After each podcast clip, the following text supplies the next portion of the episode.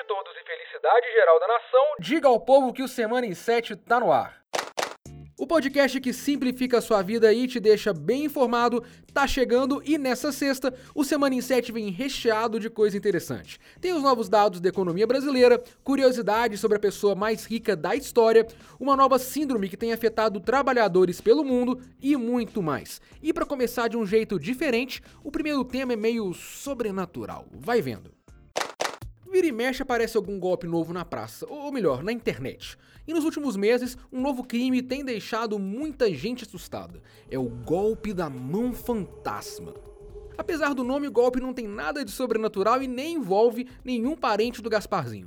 A mão fantasma funciona assim: o golpista te liga e fala: Ô dona Maria, invadiram sua conta bancária, tá? Mas fica tranquila que eu vou te ajudar. Instala esse aplicativo aí no seu celular que a gente vai fazer uns testes de segurança, beleza? O que ele não te fala é que esse aplicativo é um programa de acesso remoto. Com ele, o golpista pode mexer no seu celular, pegar seus dados, sua senha do banco e até fazer transferência. Por isso o nome Mão Fantasma. O dinheiro some da conta do cliente do nada, de forma quase sobrenatural.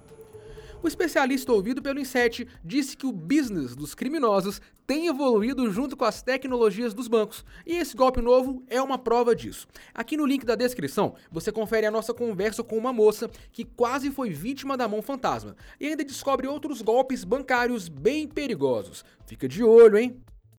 E essa semana foi cheia de notícias boas na economia.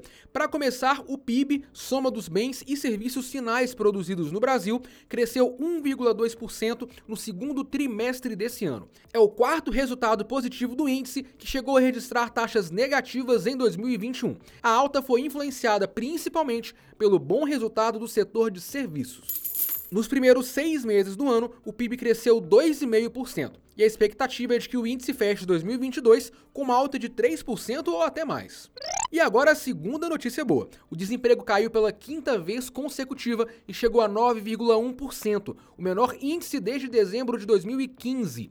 Segundo o IBGE, cerca de 9,9 milhões de pessoas procuravam emprego entre maio e julho, ou seja, pela primeira vez desde 2016, o número de desocupados ficou abaixo dos 10 milhões. Mas nem tudo são flores, já que além do número alto de desempregados, o volume de trabalhadores sem carteira assinada passou dos 13 milhões e bateu recorde. Esse fenômeno pode impactar diretamente o INSS, já que com menos trabalhadores formais, acaba entrando menos dinheiro no caixa para pagar os aposentados. As análises completas dos resultados do PIB e do desemprego estão no link aqui da descrição. E vamos continuar falando de dinheiro. Quando você pensa em pessoa mais rica do mundo, normalmente vem à sua mente o Jeff Bezos, o Elon Musk, o Bill Gates e outros nomes. Se for um ricaço do passado, talvez você lembre do Tutankhamon, o jovem faraó egípcio. Mas se eu te falar que existiu um cara que teve mais dinheiro que o Musk, mais que o Gates e mais do que o Tutankhamon. Aliás, se somar toda essa riqueza aí e multiplicar por dois ainda não é suficiente. É muita, muita grana. O nome desse cara é Mansa Musa. Aliás, cara não, ele era o imperador do Mali, país africano que fica perto do Senegal e da Argélia. Musa assumiu o trono em 1311 após o irmão renunciar, pegar 200 barcos e ir navegar para descobrir o que tinha do outro lado do Atlântico. E olha, a região do Império do Mali era tão abundante em ouro que até hoje não se sabe qual era a verdadeira fortuna de Musa. Quer um exemplo dessa grandeza? Ó, oh, em 1324 ele fez uma peregrinação até Meca, na Arábia Saudita. Nessa viagem, ele levou quilos, toneladas de ouro, que distribuiu pelo caminho. Por conta disso, a inflação na região subiu muito e a economia demorou cerca de 10 anos para se recuperar. Olha que loucura. A história desse imperador africano ricaço não costuma aparecer nos livros de escola, mas o Inset foi atrás de especialistas e os detalhes da vida de Mansa Musa estão no link da descrição. Vale a pena a leitura. A música foi a principal companhia de muitas pessoas durante a pandemia. Foram meses e meses assistindo lives, ouvindo música por streaming e por aí vai. Agora os shows e festivais voltaram com força, mas com um pequeno grande problema: o preço dos ingressos. Um levantamento feito pelo Inset mostrou que o preço de algumas entradas chega a custar mais de 80% do salário. Mas afinal, o que explica esses valores tão altos? Ó, as justificativas são muitas. Com a venda de discos perdendo espaço para o streaming, os shows se tornaram a maior fonte de renda dos artistas. No caso dos astros internacionais que vivem aparecendo por aqui no Brasil, o valor ainda é influenciado pela cotação do dólar ou do euro, que, como você sabe, não costumam estar em baixa por aqui. Além disso, uma velha regra da economia das caras é a lei da oferta e da procura. Funciona assim: quanto mais famoso o artista é, mais pessoas disputam um número limitado de ingressos, que acabam se valorizando no mercado. E pior do que pagar caro no ingresso, só pagar caro e o artista cancelar o show. E isso já aconteceu algumas vezes por aqui.